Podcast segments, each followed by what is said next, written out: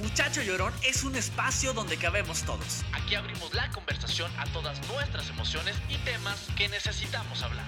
Junto a amigos y expertos buscaremos vivir con mayor conciencia de quiénes somos, qué sentimos y qué podemos hacer con todo eso. Soy Roberto Carlo y esto es Muchacho Llorón. Aquí se vale sentir. Visítanos en www.muchachollorón.com. Bienvenidos a este nuevo episodio de Muchacho Llorón. Es un martes nuevo para todos nosotros, pero además es un martes de nuevos, nuevos brillos porque estamos arrancando con esta segunda temporada de este podcast Muchacho Llorón que, que bien ustedes saben que le he puesto todo mi amor, todo mi corazón porque creo que era, una, era un lugar que yo necesitaba por principio, pero que quería además compartirlo con todos ustedes porque sé que muchos de los que me escuchan y que cada vez vamos creciendo más esta comunidad, pues tenemos esta necesidad de seguir sanando y poniéndole nombre a muchas emociones que de pronto estaba como prohibido sentir, pero hoy nos damos cuenta que las emociones nos corresponden a todos, tanto hombres como mujeres. Así que bienvenidos al inicio esta, de esta segunda temporada, donde justo la emoción de este capítulo son todas las emociones.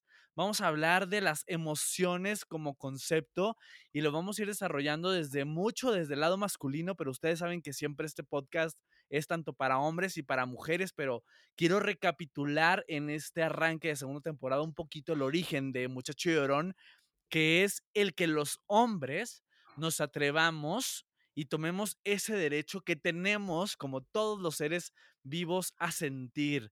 Y qué mejor que arrancar este episodio con, con, una invitada a la cual yo quería tener desde diciembre y que por una cosa u otra no habíamos podido lograrlo, pero ahora que estamos haciendo este episodio a distancia, lo logramos y les quiero presentar a mi querida Sandra Rábago. ¿Cómo estás, Sandra? Buenos, buenos, buenos días, tardes a la hora que nos estén escuchando. Exacto. Hola, Roberto. Muchas gracias. Muy buenos días. Gracias por la invitación. Encantada de estar aquí arrancando segunda temporada de este super podcast. Sí, eres nuestra madrina y eso me emociona muchísimo. Y quiero platicar contigo porque tú eres metacoach, mi querida Sandra. Platícanos un poquito qué, qué significa eso y además, pues esta especialidad que tienes tú mucho en las emociones masculinas. Platícanos un poquito para que los que no te conocen te conozcan aún más. Pues mira, Roberto, te platico. El metacoaching es eh, uno de los diferentes niveles de coaching. El primer nivel de coaching es el coaching de desempeño, este que va dedicado hacia las acciones, hacia los haceres. ¿Qué hago en haceres para lograr algo?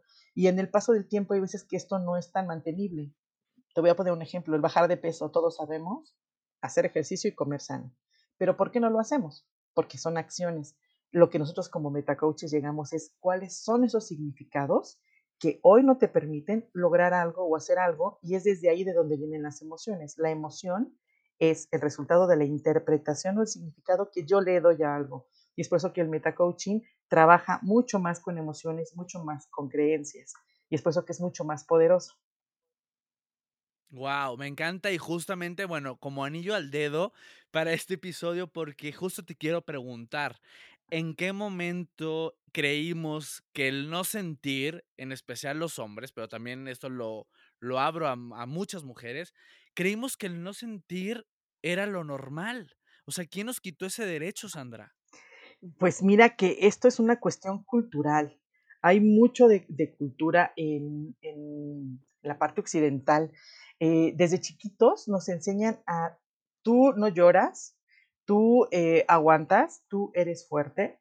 Entonces, y esto va muy encaminado hacia los hombres. Los hombres literal tienen que reprimir lo que sienten. Y esto lo aprendemos desde pequeñitos y lo vamos manifestando conforme, conforme se va creciendo. A una niña se le permite llorar y a un niño no. Entonces, eh, lo que hace el niño es que mejor se enoja y lo aprende. Y entonces, cuando pasa el tiempo, entonces, si yo me siento triste, lo, yo no puedo mostrar tristeza y lo que muestro es enojo. Entonces, mejor grito y mejor pateo y mejor agredo eh, que, que, mostrar que estoy triste. Entonces, esto viene desde, desde pequeñitos y es, es un arte el hombre que se permite contactar con sus emociones y con sus sentimientos. Cuéntame un poquito de esto que estamos hablando. Eh, lo, lo, aprendimos. ¿Crees que, y creo que tiene mucho que ver por, por un sistema patriarcal con el cual, con el cual fuimos creciendo durante, bueno, ya miles y miles de años. Pero, ¿cómo estamos en este momento en, en, en ese tipo de, de sistema? ¿Seguimos en un sistema patriarcal o hemos avanzado? ¿O cómo crees que estamos viviendo los hombres el, el mundo ahora, el mundo emocional? Mira, yo te voy a decir desde mi experiencia lo que me ha tocado ver.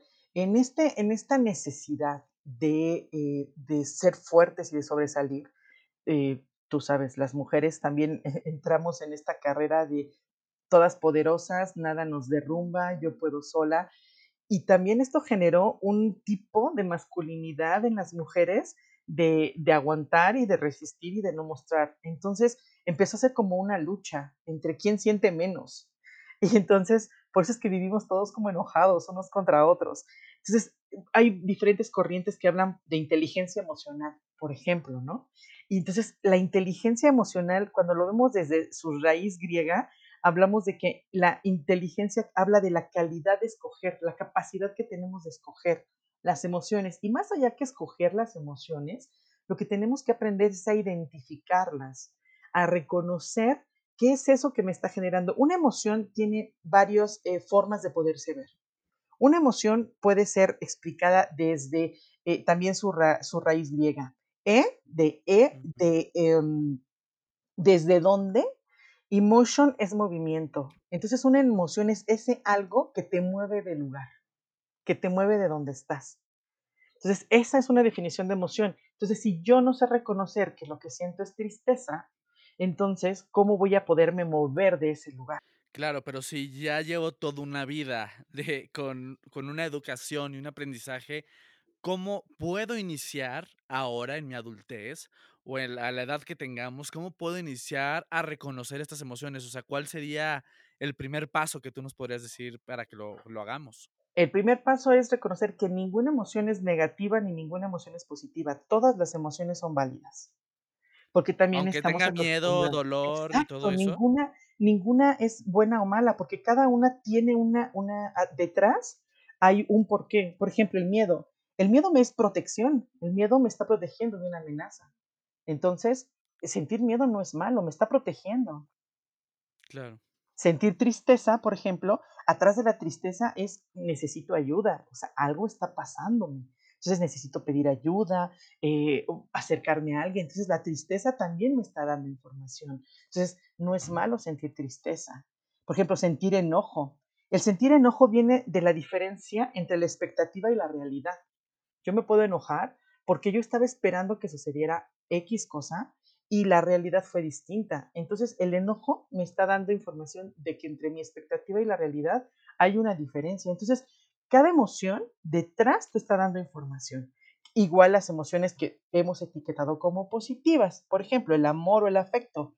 El amor o el afecto te están hablando de vinculación, de personas, de acercamiento, eh, o la alegría, por ejemplo. La, alegría te habla de que estás vivo, de que tienes batería. Pues cada emoción detrás te está dando información. Entonces, el primer paso es reconocer que ninguna emoción es buena o mala. Todas son válidas. Ok, sí, pero entonces el primer paso es reconocer, pero vámonos un poquito más atrás. ¿Cómo comienzo a cambiar ese chip de que el mostrarme vulnerable y comenzar a reconocer mis emociones no me va a hacer menos hombre? Porque yo me acuerdo de niño y este, este, este podcast inició mucho por eso, porque yo crecí creyendo, gracias, mira, válgame la redundancia, pero creyendo que que el llorar era, era de niñas y que el sentir era solo para las mujeres. O sea, ¿cómo empiezo a, a, a poderme mostrar vulnerable sin ser juzgado por mí mismo? Es, ahí está el punto y es donde cae el metacoaching.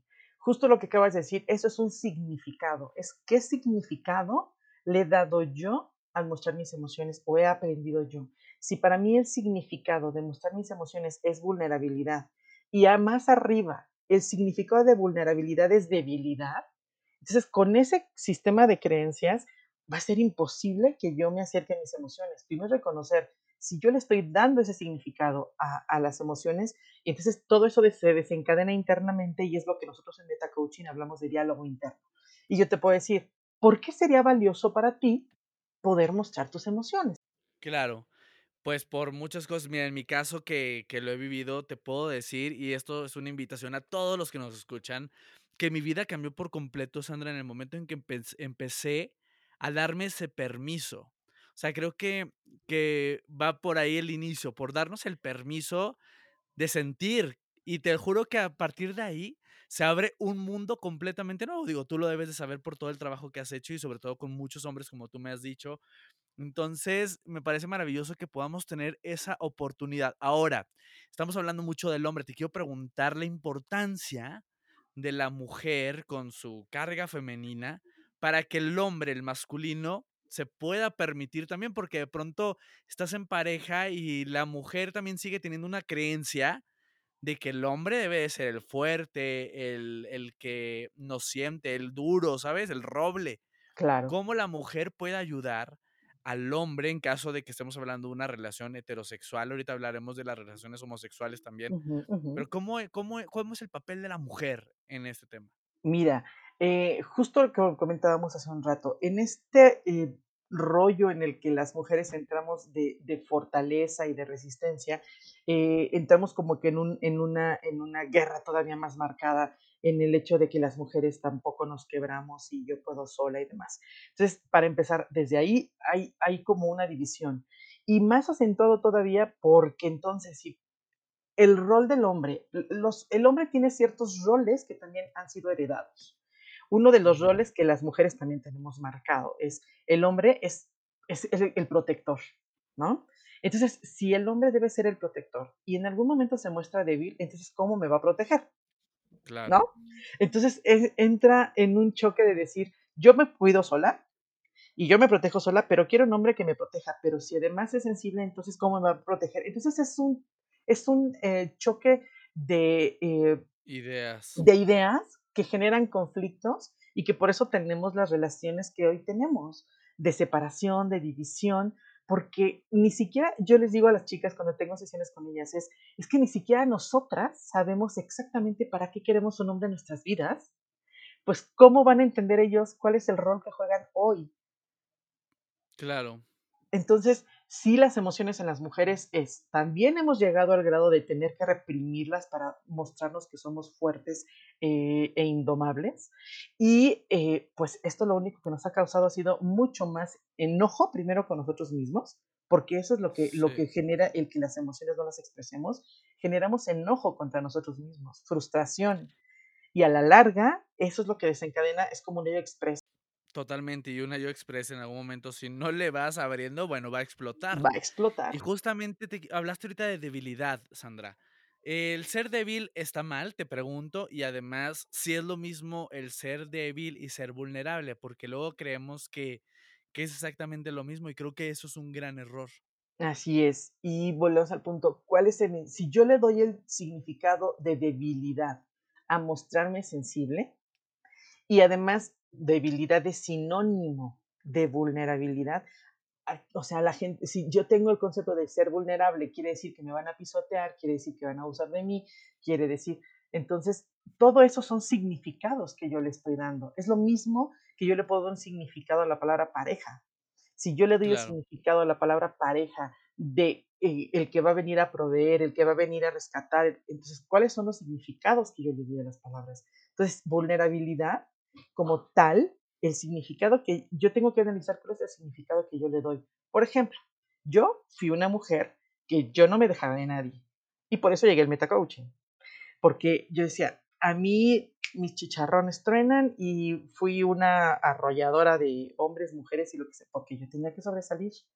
En el fondo, lo que yo estaba buscando era reconocimiento. Y la estrategia que yo estaba usando era demostrarle a todos que yo era súper fuerte y que nada me podía doblegar. Imagínate qué tipo de relaciones fui creando en lo largo de mi vida con, esas, con esos pensamientos. Claro, pues como si no necesitaras absolutamente nada en la vida y tú pudieras todo y pues tampoco es así. Sí necesitamos unos de otros. Es correcto. Entonces, partiendo desde ahí es empezar a preguntarme cuáles son esas cosas que me digo. Si yo pienso de verdad que no necesito de nadie, pues el resultado es no tengo a nadie. Y los que están, están Claro. porque necesitan de mí o porque eh, este, van a obtener algún eh, beneficio y demás. Entonces, primero es qué es lo que yo creo de, de compartir, porque primero tengo que compartir conmigo una emoción desde otro modelo que se llama comunicación no violenta, dice que la emoción es esa energía vital que te está hablando de alguna necesidad que está satisfecha o no. Te pongo un ejemplo. Yo tengo la necesidad, por ejemplo, de conexión, ¿no? De conectar con las personas y este, este podcast es una forma de conectar con las personas. Entonces, mi necesidad de conexión está siendo satisfecha y por eso yo me siento muy feliz hoy. ¿Ok? Ay, qué padre. Pero, por ejemplo, eh, si yo estoy buscando em, amor y mi estrategia para conseguir amor es tener una pareja que no está respondiendo como yo espero, me voy a sentir triste. Porque mi necesidad de amor la estoy tratando de satisfacer con la estrategia de que alguien me dé amor. Y si no lo recibo de ese alguien, entonces yo me siento triste. Pero a final de cuentas, mi emoción de tristeza me está hablando de una necesidad que no está siendo satisfecha. La necesidad de amor. Ajá. Entonces, esa es otra forma de ver, de reconocer también las emociones. Cuando yo me siento enojada, atrás de ese enojo que hay, espérame, pues la verdad es que me estoy sintiendo enojada, sí, pero atrás de ese enojo lo que me siento es triste. Y me siento triste porque Pedrito, pues no me quiere como yo esperaba. ¿no? Entonces, la tristeza es la emoción, pero atrás de la tristeza hay una necesidad. Y es empezar a reconocer si yo como hombre me, este, me manifiesto como enojado, porque además el enojo es una emoción que sí se le permite a los hombres. El hombre sí se puede. Digo, creo que era la única que se nos permitía, ¿no? O sea, que nos decían, solo puedes estar enojado y estás triste, estás enojado y estás feliz, estás enojado. O sea, todo era estar enojado para los hombres. Porque además es cierto, ni siquiera la felicidad son libres de poderla expresar abiertamente. No. O sea, si la expresas abiertamente, es este, ¿qué le pasa? O sea, que le bajé tres rayitas, ¿no? Entonces, sí es, es, fundamental empezar a reconocer qué hay detrás de cómo me siento. Entonces, uno de los principales pasos, Roberto, sería primero conectar y saber, en primer, dónde lo siento, o sea, dónde estoy sintiendo esto y cómo se llama. Esto que siento se llama enojo, ¡ay! y lo siento en el estómago. Ahora, pero ¿cómo le hago? Porque generalmente los hombres somos súper reactivos. Bueno, hombres y mujeres, pero los hombres un poquito más. ¿Cómo le hago para, para poder darle el tiempo, Sandra? O sea, ¿Cómo funciona? Porque de pronto estoy feliz, pero ya, pasó, ¿sabes? De pronto son instantes tan rápidos que, que ni siquiera nos damos esa oportunidad. ¿Cómo, cómo le podemos hacer para, para realmente poderlas identificar las emociones? Es que justo lo que acabas de decir, una emoción dura segundos. Todo lo que viene después, o sea, una emoción pura dura segundos, siete, ocho segundos. Lo que viene después es cómo la alimento. Por ejemplo, me enojé por algo que no sucedió como yo esperaba ¿no? Y la emoción del enojo dura unos segundos. Después la puedo alimentar con toda la historia que me cuento. Es que seguramente no le importó y entonces por eso no lo hizo. Y entonces todo lo demás es la historia que le agrego. Entonces el primer paso sería detenerme y reconocer justo eso. O sea, me estoy sintiendo enojado.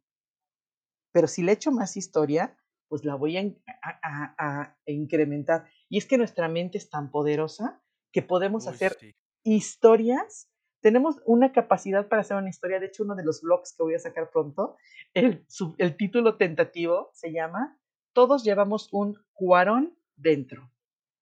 Porque somos buenísimos para hacer películas y nos hacemos unas historias mentales, pero además tenemos la capacidad de hacerlas trágicas.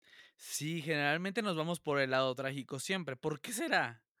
Pues porque es una tendencia, porque además vivimos esperando el reconocimiento de afuera. Esa es otra de las distinciones que yo he encontrado y que cambió mi vida cuando yo llegué al metacoaching. Es yo estar esperando que los otros me reconozcan, que los otros me den respeto, que los otros me den cariño, que los otros... Entonces, si estoy viviendo hacia afuera, esperando que los otros me den, cuando los otros no me dan, entonces yo experimento emociones negativas o, eh, desempoderadoras. Entonces, otro de los pasos es empezar a conectar conmigo, porque justamente es los otros no me van a dar amor si yo no me lo di primero.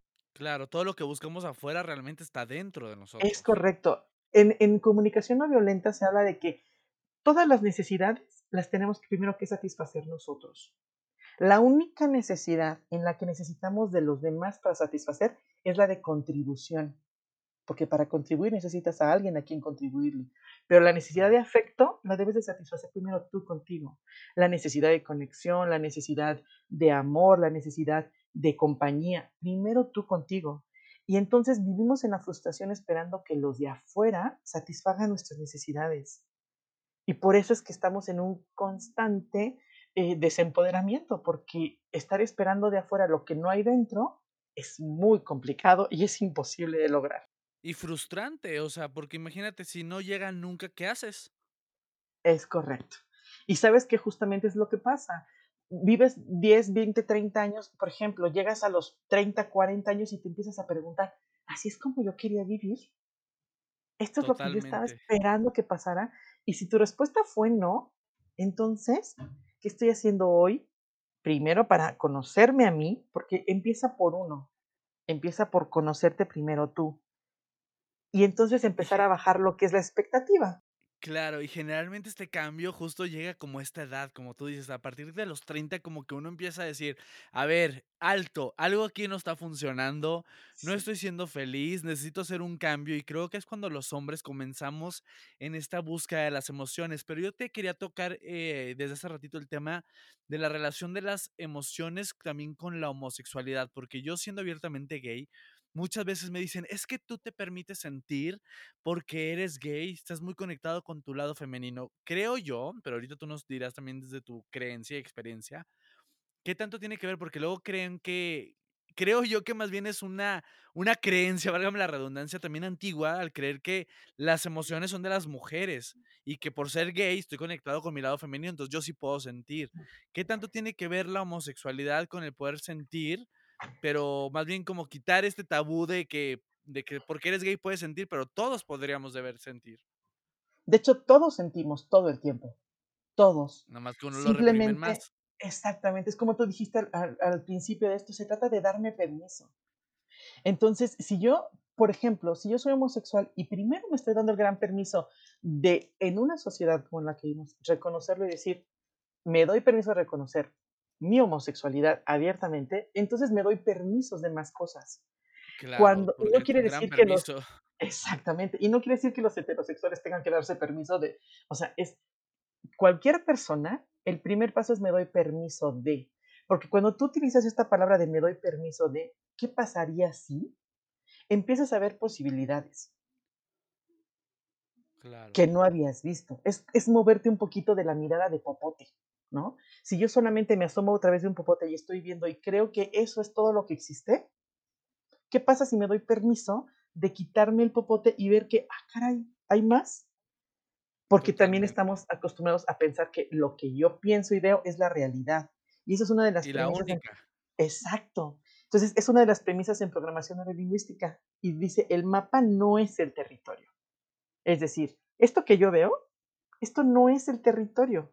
O sea, en realidad si yo veo un mapa, por ejemplo, yo tomo un mapa que te gusta de Teotihuacán y veo el mapa, pues voy a ver dónde está la pirámide del Sol, la pirámide de la Luna, el, ¿no? Entonces puedo ver un mapa, pero ese no es el territorio, es una representación de lo que son las, el, el, el área de las pirámides de Teotihuacán. Es igual, lo que yo veo tiene además muchos filtros aplicados a través de mis creencias, de mis significados, de mis interpretaciones, y yo no estoy acostumbrado a aseverar que esa es la verdad absoluta cuando no es verdad. Esa es mi, diría, dirían por ahí un artista, esa es mi verdad. ¿No? Exactamente, diría Nurka, es mi verdad. Exactamente, Nurka diría, esa es mi verdad. Y es así, en realidad cada uno ve su verdad. Entonces, ¿por qué tiene que ser lo que yo veo la verdad para que aplique para todos? Es, me doy permiso de darme cuenta que cada uno tiene la libertad de pensar distinto y que todos sentimos y que cada quien se da permiso o no de conectar con lo que siente. Y creo que más en estos tiempos, ¿no? Donde tenemos cada vez más y más y más herramientas que nos permiten ya mostrarnos como somos y más abiertos y más introspectivos, porque antes creo que el mundo íbamos deprisa y muy ajenos y hoy no, creo que hoy la tendencia se ha vuelto en esta salud mental cada vez más y ahora con lo que estamos viviendo, con esta, que por eso estamos haciendo este episodio a la distancia, con esta crisis mundial de, la pandemia acerca del coronavirus, el COVID-19, ¿qué ¿qué tan importante, Sandra, es que en este momento, tanto hombres como mujeres que estamos en confinamiento en casa y con una convivencia obligada en, en- en potencia, qué tan importante es que nos permitamos comunicar lo que estamos sintiendo? O sea, si no vamos a explotar, como tú decías, esa olla express va a reventar. Esto es, mira, este es un- está siendo un laboratorio increíble. El darnos permiso de conectar con lo que no estábamos acostumbrados, porque normalmente ocupamos como excusa todas las actividades que tenemos que hacer para, para alejarnos de las emociones. Por ejemplo, un hombre, ¿no? Un hombre vive un divorcio que le duele igual que a la mujer, por ejemplo, igualito sufre, igualito padece, pero una mujer va con sus amigas y llora y entonces todas le tiran al maldito desgraciado que él llora con las otras amigas que él es un no sé qué tanto. Y el hombre, por el contrario, va con los amigos y los amigos, ah, ya no chilles, échate una chela y lo que sigue, ya venga. chupa y ya, Ay, sí, y parece como que de verdad no pasó nada y se sobrepuso. Y no es cierto. Está igual de destrozado por dentro. Exactamente.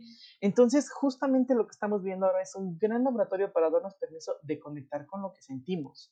Entonces, si no aprendemos primero a reconocer que lo que estoy sintiendo y a expresarlo, y sobre todo no nada más expresarlo, sino hacer una petición concreta, es decir, yo puedo decirte en este momento, ¿sabes qué, Roberto? Cuando eh, tú me dices que vamos a, a vernos para grabar un post y de repente no tengo información tuya, ya no me llamas más, yo me siento triste, porque mi Claro, necesidad de contribuir, pues, la vez, ¿sabes qué? Pues no la satisface. Te pido, por favor, y ahí viene la petición concreta, que cuando tú tengas el tiempo para que grabemos el post, me digas el día y la hora y yo estaré disponible para ti. claro. O sea, no A diferencia que yo te diga, exacto, que yo te diga, Roberto, tú me hiciste sentir tan mal porque no me hablaste. No, tú no me hiciste sentir. Yo Claro, me sentí triste por algo que esperaba que pasara. ¿Sí me explicó? Entonces, el despersonalizar las emociones es un primer paso. Las personas no te hacen enojar, las personas no te hacen sentir triste. Tú te enojas o tú te sientes triste porque lo que pasó afuera no corresponde con lo que tu expectativa estaba eh, eh, wow, ilusionada. Entonces, los demás no te hacen enojar, los demás no te ponen triste. Es- Entonces, el despersonalizar las emociones es un gran paso. Para mí, bueno, me cambió la vida.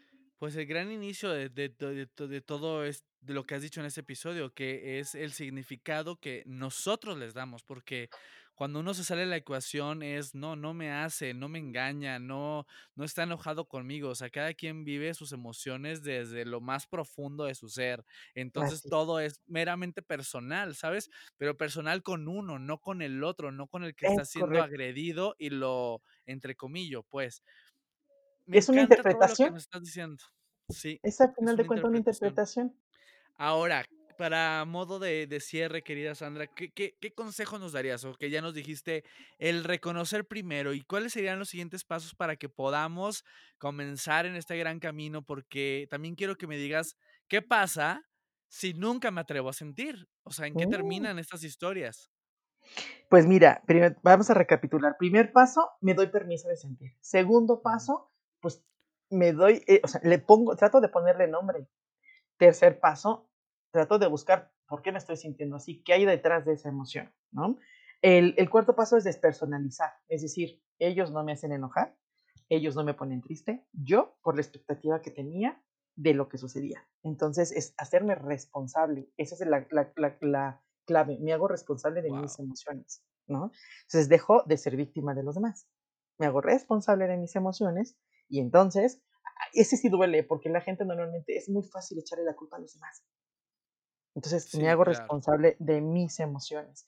Y es, eh, una vez que ya me hice responsable, entonces, como yo no tengo a quien echarle la culpa, pues tengo que empezar a echarle más para adentro. Y hay muchas formas, hay libros, hay entrenamientos, hay, hay podcasts como este que contribuyen y que los puedes escuchar y, y cada que lo oyes te cae un 20 distinto. Entonces, y el quinto punto que dices, no importa, no importa mi preferencia sexual, es si yo me doy permiso de conectar conmigo, con lo que soy, con lo que creo y sobre todo expresarlo y hacer peticiones concretas. Te pido que la próxima vez, ta, ta, ta, para que mi necesidad esté satisfecha. Claro, bueno, y ahora sí, el, el, lo que todos queremos escuchar, ¿qué pasa si no me hago responsable y qué pasa si nunca le entro al vivir mis emociones? ¿En qué terminan estas historias desde tu experiencia? Pues mira, terminan en, en mucha frustración. De hecho, eh, el mayor índice de suicidios es en hombres, Wow. por justamente el, el, el cúmulo de emociones sin expresar. Entonces, eso es muy triste, porque el no saber manejar tus emociones y conectar con ellas te puede llevar a tomar decisiones que te arrepientes al paso del tiempo. Entonces, no sirve de nada que al final llegues a los 50, 60 años reclamándote por todo lo que no hiciste. Entonces, creo que hoy, como tú decías hace rato, hay mucha más información, hay mucho más apertura y justo este periodo en el que estamos viviendo hoy nos da la posibilidad de buscar opciones, herramientas, información, eh, leer y, y, darme cuenta que la capacidad que tengo de sentir es, es igual a la de cualquier otro ser humano y solamente necesito desarrollar la capacidad de conectar con eso que siento y eso me va a traer muchísimo más, como tú dijiste. Eh, es, ¿Sabes qué es? Yo lo describo como libertad. Porque cuando tú empiezas a conectar con tus emociones y te das permiso, eres libre de ti. Para empezar. Entonces empiezas a, a, respirar completo, digo yo, porque es decir, ay, mira, sí es cierto, esto, esto me hace enojar. Pues me doy chance de estar enojada cinco minutos, digo, y después, ¿qué sigue? esto me hace pone triste. A mí me pasa en las relaciones. Yo tengo una relación y digo, a ver, cinco minutos para llorar, estoy súper triste. Lloro, lloro, lloro, lloro. Y después digo, a ver, ¿por qué estoy llorando? ¿Qué me estoy diciendo? ¿Qué me estoy diciendo de mí? ¿Qué me estoy diciendo? Y sobre todo, eso es bien importante, porque si cada que yo vivo una, emoción eh, desempoderadora, lo que hago es culparme a mí y degradarme a mí, entonces pues eso es, es todavía peor. Y con el paso del tiempo lo que genera incluso son enfermedades. Está ya científicamente demostrado que las emociones son, eh, eh, sin manejar o sin expresar, generan enfermedades. Los infartos, por ejemplo, en los hombres también. Un, los hombres tienen mucho más infartos que las sí, mujeres. la presión alta, todo, o sea. Entonces, se, eh, se traduce en enfermedades, se traduce en, en, todas las itis, en las colitis, en, en las artritis, en todas las itis. Sí. Y, eh, y pues más importante que eso, creo que no hay nada. O sea, vivir hoy, y es lo que estamos aprendiendo justo con esta, con esta pandemia, es vivir hoy es mucho más importante que lo que pueda dejar pasar y que al cabo del tiempo me arrepienta. Entonces, vivo hoy y me doy permiso hoy. Y hay una frase de Jorge Bucay que me gusta un chorro. Te la quiero compartir. Cuéntanos. Y dice, no se trata de hacer lo que siento, sino de elegir qué hacer con lo que siento. Claro, ahí está la diferencia. ¿En Exacto, qué es- haces con lo que te sucede? O sea, ya sucedió Exactamente. y va a seguir sucediendo ¿Qué hago con cosas. esto que siento? ¿Qué hacemos con eso? Me encanta, Exacto, Sandra, de porque lo verdad, demás va yo a creo pasar. que Exacto, todo va a pasar. Esto también siempre va a pasar. Me encanta que tengamos esa conciencia de que todo pasa y que la vida es un instante y que lo que tenemos es el aquí y el ahora y que Sí, tenemos que vivirla y disfrutarla con lo que venga, con lo que sea, exacto. ¿sabes? Como tú dices, no hay emociones negativas ni positivas, son emociones y tenemos que permitirnos vivirlas. Y de verdad la invitación a toda la gente que nos escucha es a que sí, que la vida es más bonita, aunque suene de pronto acá súper fumado y que guau, y muy hippie el hecho de que uno es más feliz cuando se atreve a sentir. Sí, sí es verdad, cuando uno se permite vivir como bien, como venga la vida, pues la vida es más bonita y la vida la, la tomas como, como viene, ¿sabes? Entonces invitarlos de verdad a todos a que no tengan miedo a ser muchachos llorones. Y cuando digo muchachos llorones me refiero a siempre a permitirnos sentir la vida y todo lo que nos sucede. Sandra, gracias por compartir este episodio con todos nosotros. De verdad me encantó esta charla contigo y quiero que me cuentes dónde podemos estar en contacto contigo, qué andas haciendo también desde casa. Platícanos un poquito para Sí, dónde mira, contactarte. Eh, bueno, pueden entrar a mi página, ahí también van a encontrar mi pod, y mi- mi- mis blogs y, este, y los entrenamientos y demás. Mi página es www.sandrarábago.com y bueno, en el Facebook también estoy como Sandra Rábago con acento, como figura pública. El Instagram y el, y el Twitter están en reconstrucción, por ya sabes, homologar cuentas y cosas así. pero en el Facebook ahí estoy y si no en la página www.sandrarábago.com. Y bueno, pues simplemente dejarles una pregunta. Si tu vida depende de tus emociones y que a su vez son esos significados, ¿qué vida deseas vivir? Wow, me encanta, me encanta. Sandra, gracias por, por compartir este tiempo. Vamos a estar muy pendiente en tu página también de todo lo que compartes porque me encanta y sé que a, la gente que nos está escuchando les va a encantar también seguir todo lo que compartes. Y gracias a toda la gente que nos escuchó por regalarnos su tiempo y su escucha otro martes. Yo sé que estamos viviendo momentos complicados. Eh, para todos lo es, para mí también lo es, para Sandra también lo es, para todos los que estamos en este momento viviéndolo lo es, pero es como, es ahora sí que como dicen, es lo que es, eh, diría Byron Carey, así que es lo que es, es lo que hay, hay que vivirlo. Gracias por su escucha a todos y gracias Sandra, nos vemos muy pronto por acá otra vez, nos escuchamos. Claro que sí, muchas gracias, un saludo a todos y esto también va a pasar. Esto también va a pasar. Con eso nos vamos. Nos vemos el próximo martes aquí en Muchacho Llorón. Gracias por habernos acompañado y si te gustó este capítulo, compártelo. Y tenemos una cita tú y yo el próximo martes en Muchacho Llorón. Recuerda que aquí se vale sentir.